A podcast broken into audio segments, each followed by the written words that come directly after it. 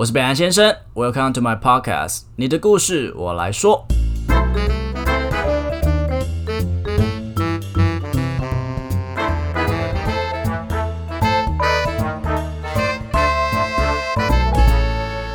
Hello，大家好，我是北兰先生。儒家思想一直都是我们东方世界的一个社会道德基准。我们从小都听到百善孝为先，教导我们要孝顺父母，要听妈妈的话，考试要拿一百分，不要让他们生气，什么都要以他们为，呃，就是 basic，就是一定要遵守的一个准则啦。啊，那只是呢，如果父母从小就对你不好的话，我们还要孝顺他们吗？对我这个人来说，孝顺一点都不奇怪，但对很多人来说，孝顺这两个字变得一个很大的石头。今天我邀请到我的好朋友凯恩来分享他的故事。我们到底是不是一定要孝顺或是爱我们的父母呢？我相信他有很多的心得可以跟我们分享。凯恩，你要不要自我介绍一下嘞？Hello，我是凯恩，我是设计师，A.K.A。Twitter 成内容创作者，他刚刚这段 read 大概十遍吧，有那么难吗？很紧张是不是？有点紧张，然后外加我我咬到舌头，所以我现在你平常不都是在荧幕前面做别的事吗？这个比较不习惯，讲话比较不习惯，是不是？那舌头要收好，所以哎不一定吧，有时候他们很喜欢舌啊，就是因为他是一个推特网红啦。最近还好吗？哎，其实最近很顺利的拍戏，我觉得。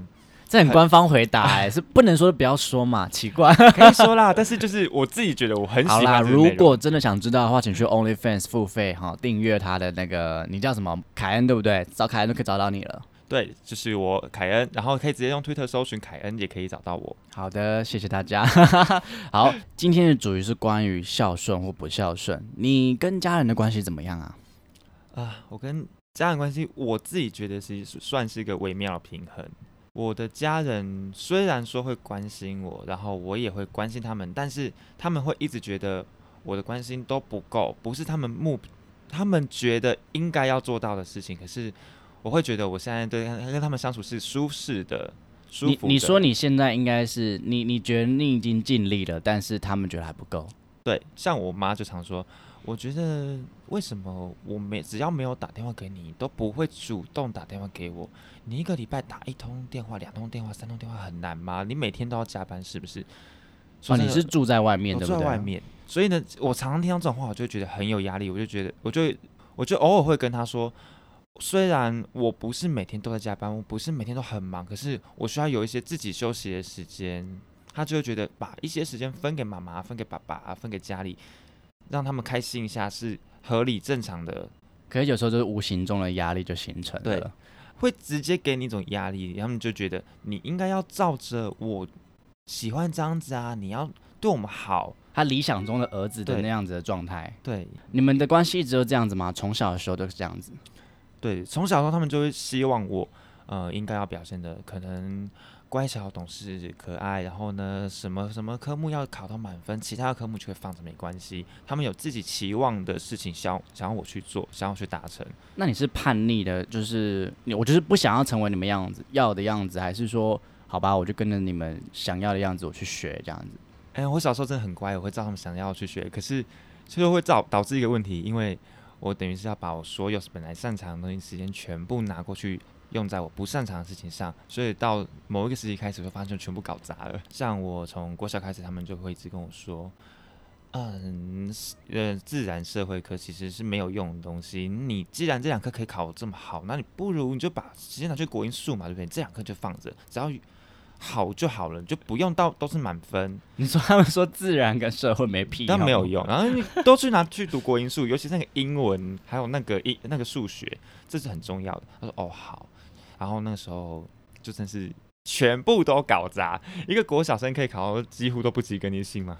国小生哎，你你是小时候有撞到吧？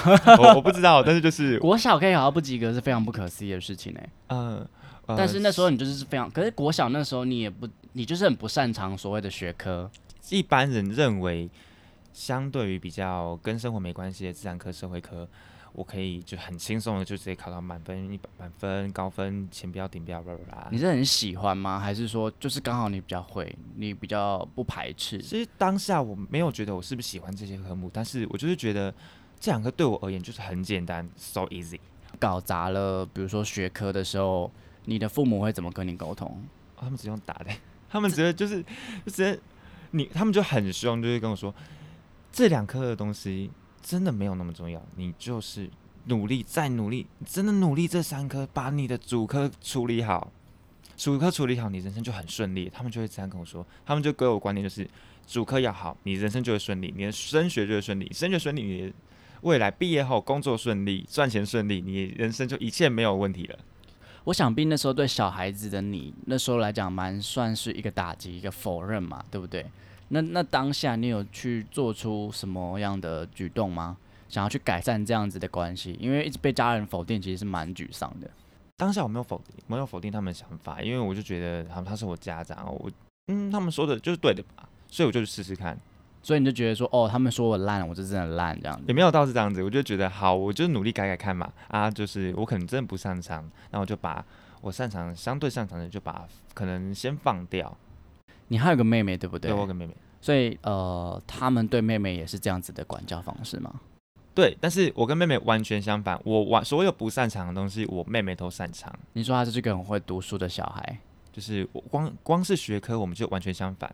我可以轻松考到满分的东西，她完全都不行。可是我考不到好成绩的东西，她全部都是顶标。所以他在家里的地位应该是蛮好的哦，很好。他就觉得啊，我爸妈从小的时候就说，哦，这女儿真是聪明可爱。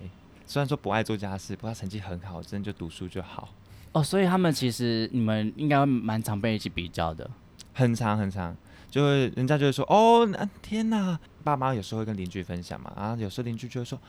哦，科技科亚好好哦，哦，这个小女孩很棒哦，然后那爸妈就会特别开心，然后久了之后就会变成，嗯，可能出去介绍的时候就会下意识就说，哦，我们女儿哦，虽然说做家事啊，个性没有很好，但她成绩很好，真的很棒。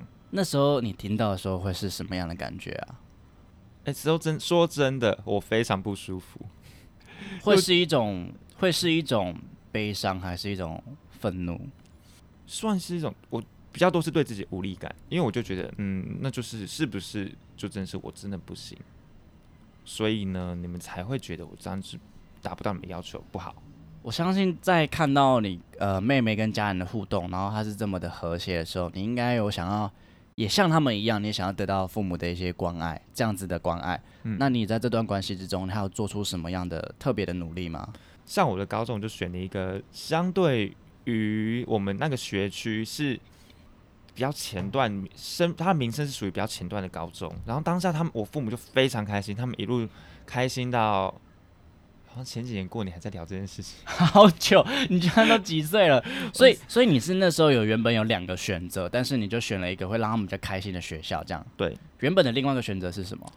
本来另外一间高中呢，是我们当地比较。小有名气的国立职校，可是呢是学主项是设计类哦，因为你喜欢就是美术设计类的，对对对对。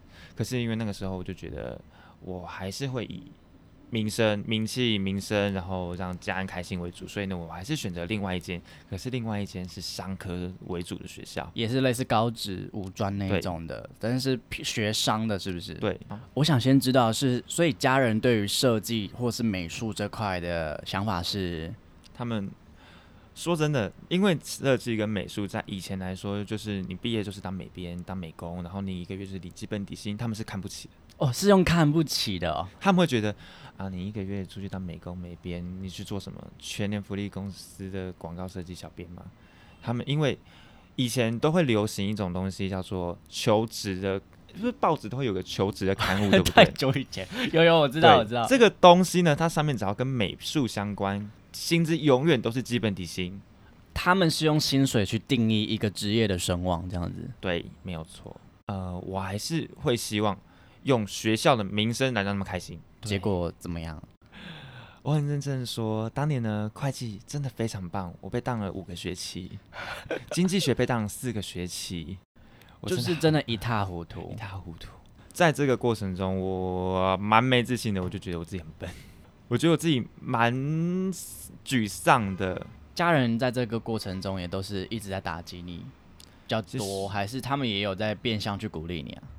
没有诶、没有鼓励，没有，我觉得没有到鼓励这件事情，也也没有打击，他们就是觉得我现在在在这个环境里，我应该可以做好我自己需要做的事情。你觉得他们讲过对你觉得你听到你觉得最烦人的一句话会是什么，或者觉得最打击最大的一句话？我觉得其实这句话从我很小的时候就有听过，但是一直一直一直记到现在，我都很讨厌这句话。他们从我很小时候都会跟我说一句：“你为什么不要像谁家谁家谁家的小孩那样子乖，或者那样子去做什么事情？”像当年我印象最深刻的是，我那时候第一次反驳我妈说这句话的时候，是我国小，我就直接跟她说：“如果你真的很想要。”我是一个完全照你的想法制作出来的小孩，那你可以去买个机器人，不要生我。国小的时候你就有这些想法，我受不。了，那时候我受不了，因为有一阵子我妈真的是完完全全疯掉，她就是看着考试成绩单会算分数差额，然后再去加权，然后加权算出要处罚我的，处罚我的。处罚是什么？我小时候都在妈妈咋扣，就你在想说，我不要成为你的机器人，OK？所以这啊这一系列以来到了整个高中很沮丧的这整个过程，你是什么时候开始觉得我想要去追寻我自己喜欢的东西的？大家都知道，高三的时候你考完了统测学测，你会需要做一个申请入学动作。这个时候我就觉，我就开始思考。我就开始思考，想要找到一间嗯名气够大，然后呢可以说服他们让我去读的学校。但是这个时候呢，我就做一件我自己当下也没有想到会成功的事情，我全部都选填了商科以外的我有兴趣的科系。所以他们会去干涉你的呃，不能说干涉，他们会去建议，就是去跟你说，哎，你应该选什么样的东西这样。当时那个时候啊。说真的，因为大家都知道的，当一个人会会计跟经济这两个加权成绩最高的主科已经被当了五学期、六学期的时候，父母是已经放弃你了放弃了。他们就觉得啊，这间学校好像不错。然后，其实我那时候还做一件事，我偷偷的不告诉他们我申请了什么科系。哦，我就跟他说我申请了这个学校，跟这个学校好，那个学校，可是我都不告诉他们申请什么系。但听起来都不错，他们就觉得好吧，你去申请，然后最后上了，他们也很开心。对。等到我上周，他们才开始去查资料，发现哦，你这间学校的声望不错诶，那你选什么系？我选设计。然后他们再去查，发现哦，这间学校的设计其实是在当地是有名的，这样他们就 OK 了。OK，可是他们不是很排斥设计相关的吗？嗯，一部分原因是因为他们当下没得选。不过他们讨厌这个设计系，原因是因为他们出去讲会很丢脸。是这样吗？还是说他们只是怕说你自己你之后未来求职会很辛苦？对他们是怕这个后者，后者他们是担心我未来没有前途，外加薪水不够啊，被压榨之类的。那可能未来要养你之类的吗？这我是不确定的，但我现在过得很好啊。啊，也是哈。所以你后来大学的时候，其实有有发现呃，后来你上大学之后，你真的读了你喜欢的科系的时候，有发生什么样的事情吗？我是商转设计，商转设计的时候。他们就会把一些很基本的东西重新再上一次。这时候我去找了绘图家教，我想说在做加强，因为毕竟课堂上的东西自己回去练习真的进步很慢。然后我找绘图家教练习，然后呢，过了一个学期之后，我发现，哎，我突然找到了自己很有成就感的一件事情，因为我进步的速度比同期内所有刚开始学的人快非常非常非常多，而且很明显。就是你终于找到自己喜欢的东西了。对，就是一种找到自己喜欢的东西，找到自己成就感来源，然后发现有成就感这件事情真的很舒服，很开心。所以其实你现在在工作，其实有一番成就。你在当父母看到你的作品的时候，他们会有因此改观吗？就觉得对你说：“哦，你小孩小孩终于长大了，他终于可以自己独立了。”嗯，表面上来说，他们当然是会说：“哦，很棒哎，你现在做事很棒。”可是。但是我不喜欢他们这种跟我说的一件事，就是当我把一些东西给他们看，他们鼓励完我之后，然后到可能过年某些点的时候，他们就跟我突然提到说，因为我家里面有些人是开公司的嘛，他们说，哎，你知道吗？你哥他们公司最近有缺人呢，你要不要考虑试试看？然后他们是专业项目，然后是科技产业，所以呢，你去那边之后，过几年你的身价就跟现在完全不一样了。听起来好刺耳哦。对他们就是觉得。我现在的工作还是达不到他们的要求，然后呢，在我哥那边的工作就直接镀金。我哥那边的工作确实就如他们说的非常棒，可是这方面真的完全不是我擅长，也不是我兴趣。我过去做的这件事情，我知道会很孝顺，我对我家人很好，表面上啦，然后他们说什么都 OK，我都做，但是我会过得不快乐。我也觉得我就是拿自己的灵魂、我的生命去做一件我非常不喜欢做的事情，然后这边消磨我的人生，消磨我的人性。从你的故事这样听下来，所以你觉得你自己现在来讲是孝顺的吗？觉得我是孝顺的，但是我依照我个人觉得，是我很爱我爸妈，我很爱我的家人，我很爱他们，但是我愿意对他们付出的爱，我已经把我可以再给他们的爱给他们了。然后，可是他们想要对我拿到更多的爱、更多的付出的时候，我会感到很有压力。所以，当别人有人，当别人就是旁观者，他们说：“哎，凯恩，你要孝顺一点点。”你会作何感想？我会觉得，嗯，这件事情来说，对我，如果我还有更多余裕的话，我会愿意再做出更多的付出。可是，在当下，现在当下的我。我听到这件事情我会不舒服，因为我已经付出了，我现在可以舒适的给予我家人的爱了。我自己觉得，我们出生下来责任就是我要把我的人生过好，我要负责我自己的人生，就像我爸妈为他们人生负责，为他们生下来小孩负责。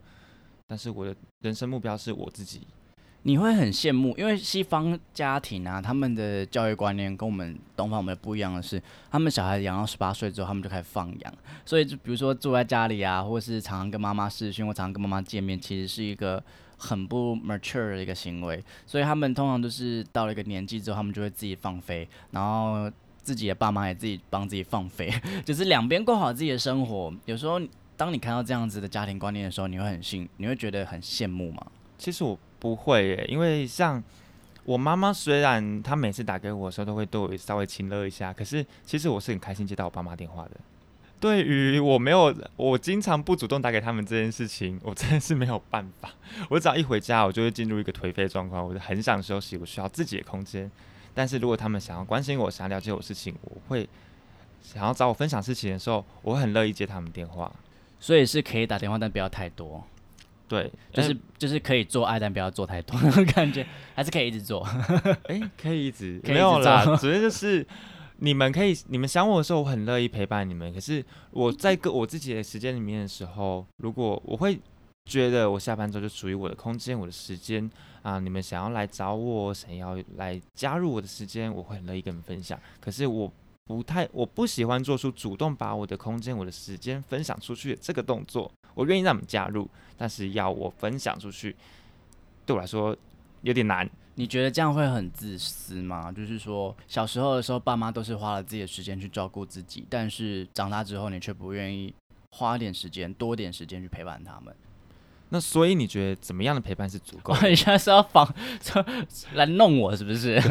那其实我跟我家里的关系其实都还蛮好的，除了我跟我爸之外。不过我就是。呃，蛮多人口中说了，我是个孝顺的孩子。我觉得我好像有被这句话宠坏。当别人这样说我的时候，我会觉得很骄，嗯，沾沾自喜。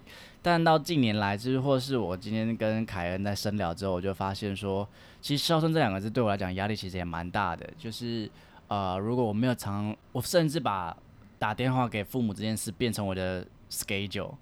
就我觉得好像没有这么纯粹了。所以你说陪伴怎么样是足够的？我觉得。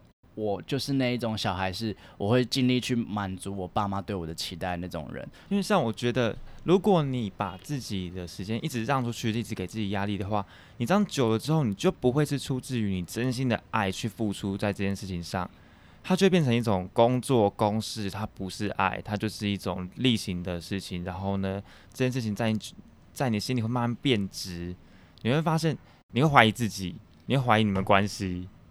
那如果说呃出自于动机不纯不良善的那种爱，就不是爱吗？我其实有时候在想这个问题。嗯，那你觉得性工作者的性是舒服的性吗？性工作者的性，对。当你把一件你应该要开心的事情变成了一个例行的公式，那它就会变值。它是一样的东西，但是呢，那你感你在感受上，你在得到这件事情的时候。没有那么纯粹，是他就不不是进到你心里，不是进到你灵魂，你是他。进到你的，不要太下流这，个，不是太这个。下流了。OK，所以你意思是说，如果纯，所以应该说爸妈不应该要呃这么多的建议你应该要怎么做，而是应该要让小孩子发自内心的去喜欢。对，这个我就想到李安导演讲的一句话，哎、我有做资料，我要来秀一下。李安导演说，他说在我的思想里面，我已经不教小孩子孝顺这个东西了，只要他们感受到我的爱，同时也爱我就足够了。你觉得这是你追求的那种孝顺吗？我觉得是诶，我很喜欢，我很喜欢这句话。所以其实这跟感情蛮像的，就是我们不会去要求说你要多爱我，我只要我多爱你就够了。对，因为如果我今天对你付出，我今天打电话给你，那你也要关心我啊，就变成我是以一个我想要得到我想要得到什么的状况去做出我的付出，那你、就是一种交易。那你啊交易吗？觉得这种交易啊？我想我我想要得到，我可能我想要得到你的身体，我给你钱；我想要得到你的东西，我给你钱。你用你很擅长的领域来解析这件事情，我快笑死了。我觉得最后好像要回归到我一直在提倡的被讨厌的勇气，就是我们把每一个人该做的事情分开，然后我们不要期待别人做什么事情。那比如说你今天很爱你的爸妈，就你爸妈都不理你，那也是他们的决定。那你要你只能依旧说，诶，你爸妈不理你，所以你要理他吗？这件事情再去做第二个决定。我觉得算是，因为现在对于他们情绪勒索、情绪勒索，我就会直接忽视掉了。因为在他们在他们在情绪勒索的当下，我个人觉得他们在情绪勒索当下，他们是希望表达出自己对你的关心，可是他们不会表达，他们就变成变相表示，变相的用别的方式表示说，他们想要得到的是什么，希望你可以这样做。以我家人来说，他们是不会表达自己想要跟我他们是不会想表达想要跟我沟通的事情，所以他们才会是变相用情绪勒索的方式来表达说他们希望我可以做到的事情跟他们期望。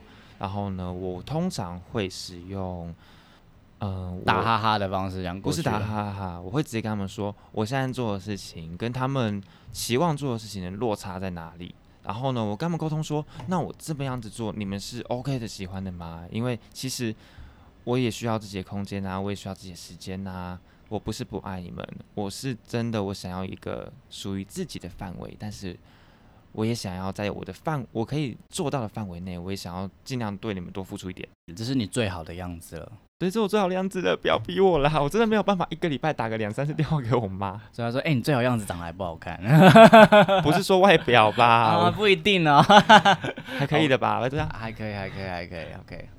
哎、其实我最近有在想，我也蛮想问你的一些意见的，因为其实从小到大，我就常常听到一个寓言故事，就是说，哦、子欲养而亲不在，就是呃，如果说我们现在的现在我们很年轻嘛，我们是二三十岁这个阶段，我们都在打拼生活，然后很努力的工作，那有时候毕竟时间可能没有办法分配给太多给家人，所以呢，就会比较忽视他们。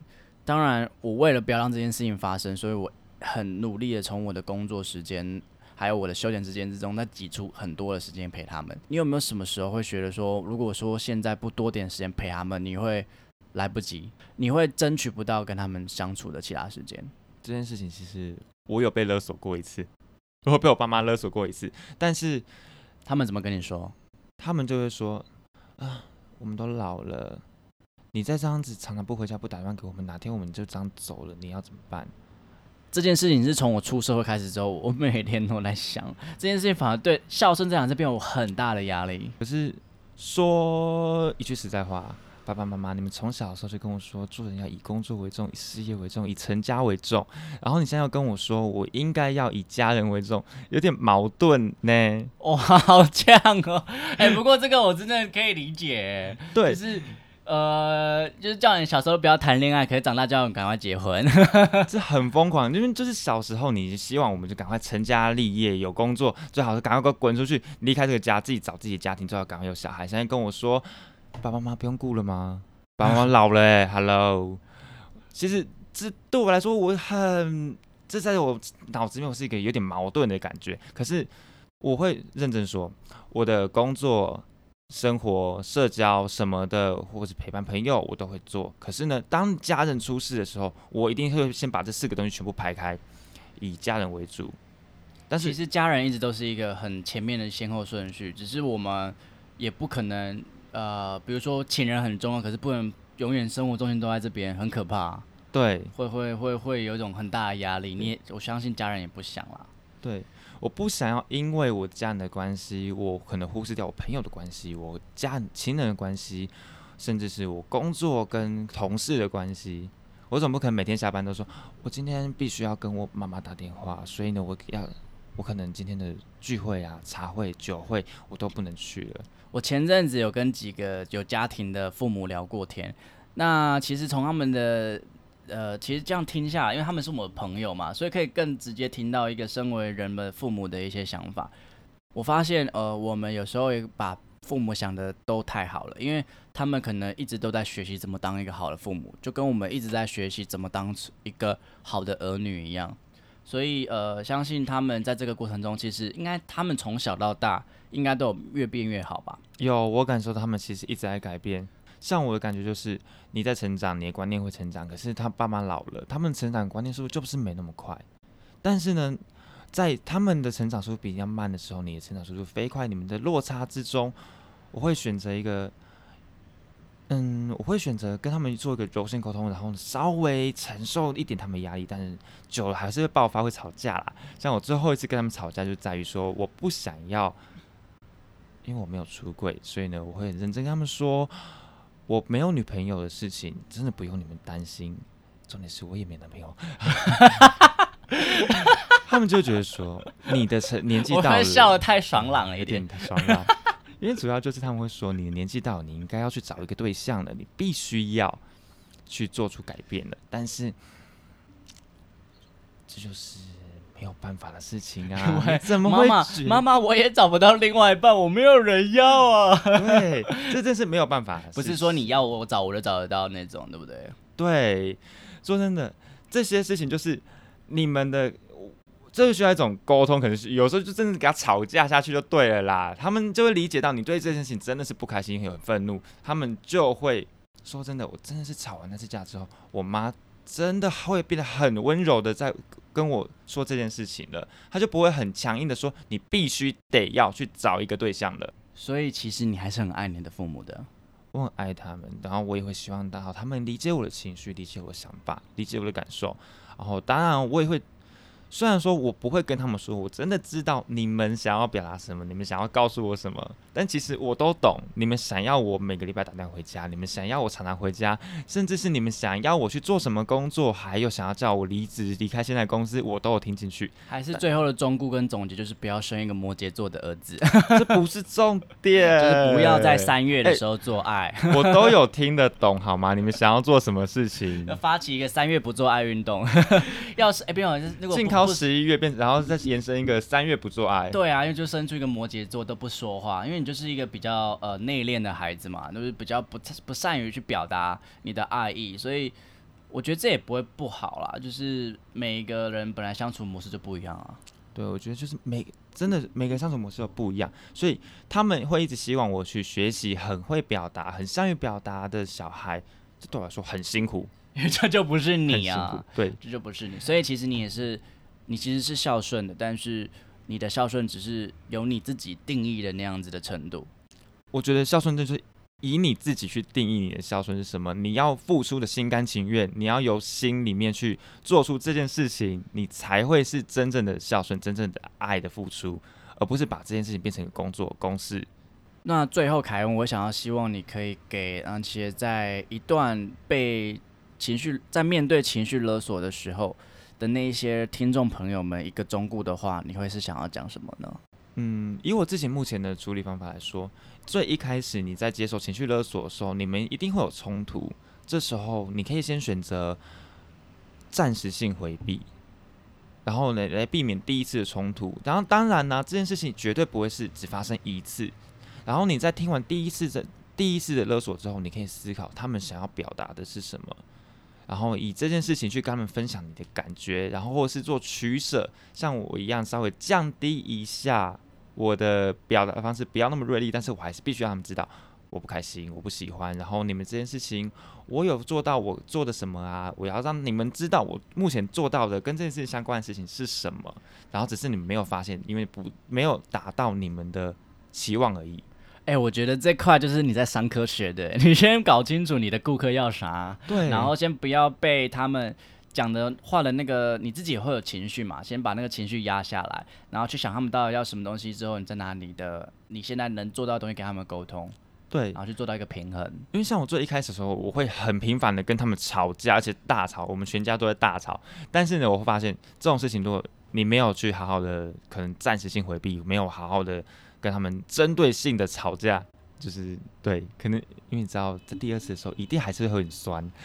你要针对性的去表达你的感觉，他们没有感受到，没有 catch 到你的话，你们一定会一直发生，然后你们的关系会一直劣化，你对于家人的压力会越来越大。OK，好啦，那节目的最后也很开心，凯恩可以跟我们分享这么私密关于家庭关系的这一些甘苦谈啦。那也希望所有的听众朋友，如果你现在是受呃被一段关系呃束缚到很累的话，也希望你可以从中去找到一个出口。那节目的最后，凯恩，你有没有想要宣传一下你的事业呢？好，那最开始是有提到我是 Twitter 色情音创作者，然后呢，如果有对我有兴趣的话，你可以在 Twitter 上面搜寻一查底线 T W K S T，然后就会找到我凯恩。最后，谢谢凯恩来到我们节目，那也希望他的成人影音创作的事业可以蓬勃发展。OK，谢谢大家，拜拜，拜拜。听众时间，Hello，大家好，我是北兰先生，嗨，大家好，我是允文 comedy。欢迎回到语文的说故事时间，Yeah。每次都是我开场，你有没有想要关心我什么？没有，最近比较关心 OC。你是因为看了他的片，所以很开心吗？我我跟你讲，我最近真的吓被他吓到，哪一部分啊？拨头发。等一下，好，我我想要结束这个话题。什么时候拨的头发我就不说了。你说他在那个时候，不要这样消费人家。没有啦，是真的。那个影片被散播出来是一个屁啦，你根本就不是看的，你人家人家一直都很有才华，不是，我本来就觉得他还不错，真的真的真的。然后是因为他拨头发就更喜欢他了，不行吗？你不觉得我们今天衣服长得很像吗？哎、真的哎，你长得有点像我阿姆，你再讲一次。有一点啦，就是我们有点像家人。哦，我也觉得你长得蛮像我的家人的，就是？如果宠物也算一个家人的话，你刚才说杜宾狗啊，对啊，哎、杜宾狗蛮帅的啊，没有，不是，你是比较长得比较吉娃娃。好啦，今天的故事是来自一个叫小颖的故事。北兰先生你好，我是小颖，我是由外公外婆一手养大的，不是因为爸爸妈妈感情不好，只是因为他们太忙碌了。外公非常疼我，每一次学校放学的时候，他总他总是非常的准时在门口等我，然后带我去买我最喜欢的游戏网卡。不过我很讨厌他，他很啰嗦，总是要我走在路的右边，因为他觉得这样比较安全。某天晚上，我经过外公的房间的时候，我发现他正在不停的抽搐。妈妈跟我说那是中风，他还说我是外公的小天使，因为我及早的发现，让他多活了两年。小学三年级的我感受到了什么叫后悔跟悲伤。从那个时候开始，我下定决心要好好守护外婆，成为孝顺的孩子。六年过去后，外婆还是走了，而我还是会经过小时候卖游戏王卡的那个杂货店。她一点也没有变，而我也不知道自己有没有长成我理想中的大人。祝福在这个社会持续打拼的年轻人，希望可以有人拥抱你的空虚，不要像我的孤独一样持续流浪。天哪，他最后一句写的太好了吧？想跟他一起流浪的感觉，感觉他是一个漂泊的大帅哥，满脸胡渣这样，哦，他是帅哥吗？应该是吧？哦，真的吗？我以为是女生诶。想知道是不是？我想知道，不行，你不是有男朋友了吗？啊，不是 OZ，嗯，不行，男朋友会所以你喜欢死长头发的，是不是？嗯、我觉得是看那个感觉。一直在讲自己的理想型，都完全不理这个故事欸。你自己问我的哎、那你对这个故事有没有什么？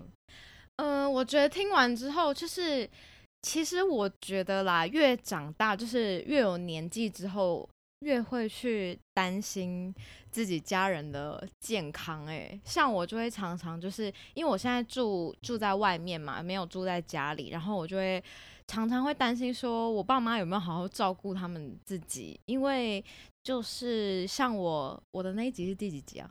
我我的那一集第十三，第十三，像我第十三集第十。三集，第十三集讲到的，就是因为我那时候在日本就是打工度假的时候，刚好遇到就是呃我奶奶就是呃去世的消息嘛，所以从那个时候开始，我就真的真的很害怕会呃又遇到一次这样子来不及跟家人道别的事情，所以我现在就会很注重自己跟家人的健康这样子。你有没有看过《熟女养成记》第二 集？你上次好像二季，问过我，对你都没在听我讲话。我有在听，里面有一个叫陈佳敏的人，然后他嗯是家中的弟弟，然后他就说，他说是呃有一个 app，那个 app 可以算，如果说你今天在外面工作也好，或是你嗯出国也好，然后你算过你一个礼拜或一个月可以回家的时间，然后加总起来，你大概还可以跟家人见几天。我不敢算。我都看到想哭了。不过我真的觉得亚洲的小孩子，尤其是基隆的小孩，特别的优秀。嗯，嗯，就是 你可以那边基隆，基隆，对对对对，就是会比较对于，我觉得相对的爱家里，也相对的被家里羁绊住了。嗯，就跟刚好我们这一集的主题前面也在提到说，关于爱这件这份事，其实是一个双面刃。嗯，对，可以可以让你很爽，也可以让你呃很不爽。怎么那么烂啊？对啊，那今天允文要为我们带来什么样的歌给这个小颖？啊，这首歌不是你想吗？想说做做一下，让你稍微就是你知道吗？提起我的名字。没有，我很诚实。对，有时候有一，些歌，其实就是我刚刚看到这个故事的时候，然后我一立马想起来，对，因为前阵子有一部很红的那个陆剧，我很少看大陆剧，嗯，真是屈指可数，可能一年都看一两部。嗯，然后我看了这部叫做《以家人之名》，他就嗯在讲呃一群。不是讲一群，就是一些，诶一些也不对，就是一些呃一坨，一，反正就是 somebody，然后他们嗯。没有血缘关系，可是也是有一种家人的羁绊的。嗯。那部剧其实很清淡，它没有很多那种什么那个外遇生子啊，被车祸撞，没有，就是一个、呃蛮舒服的剧。然后它嗯平平讲的就是家人的感觉。嗯然后我觉得，我觉得这个这个小颖她其实写这个故事，你也会感受到它是一个很淡淡的轻描淡写，可是可以感受到它后面有一个巨大的，对，有很多东西没有有写出来。嗯，对他真的是作家，我觉得他要赢过你，你相信？那让我们欢迎允文为我们带来呃沈以诚的雨。水坠进了窗，潮湿承载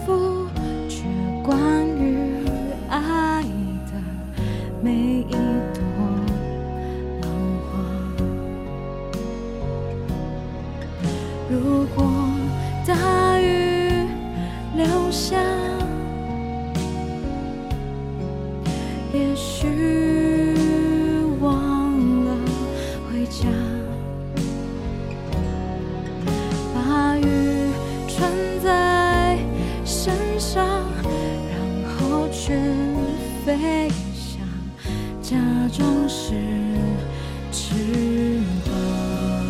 好的，如果喜欢我的节目的话，请记得到 Apple Podcast 点五星评价，或是追踪我的 IG，利用小盒子分享一些心得给我，我都会一则一则的看完的。另外，下面有绿界的赞助连结，所以啊，可以用行动支持我的创作，可以帮我分担一点录音的一些费用，我会每天晚上都非常非常的爱你。其实我本来就很爱大家了啦。OK，也欢迎大家跟我分享你的故事，我觉得每一则故事都非常珍贵。那我希望可以用我的声音把它记录下来，我觉得这会是对我非常有意义的一件事情。OK，我是北兰先生，你的故事我来说。假装是只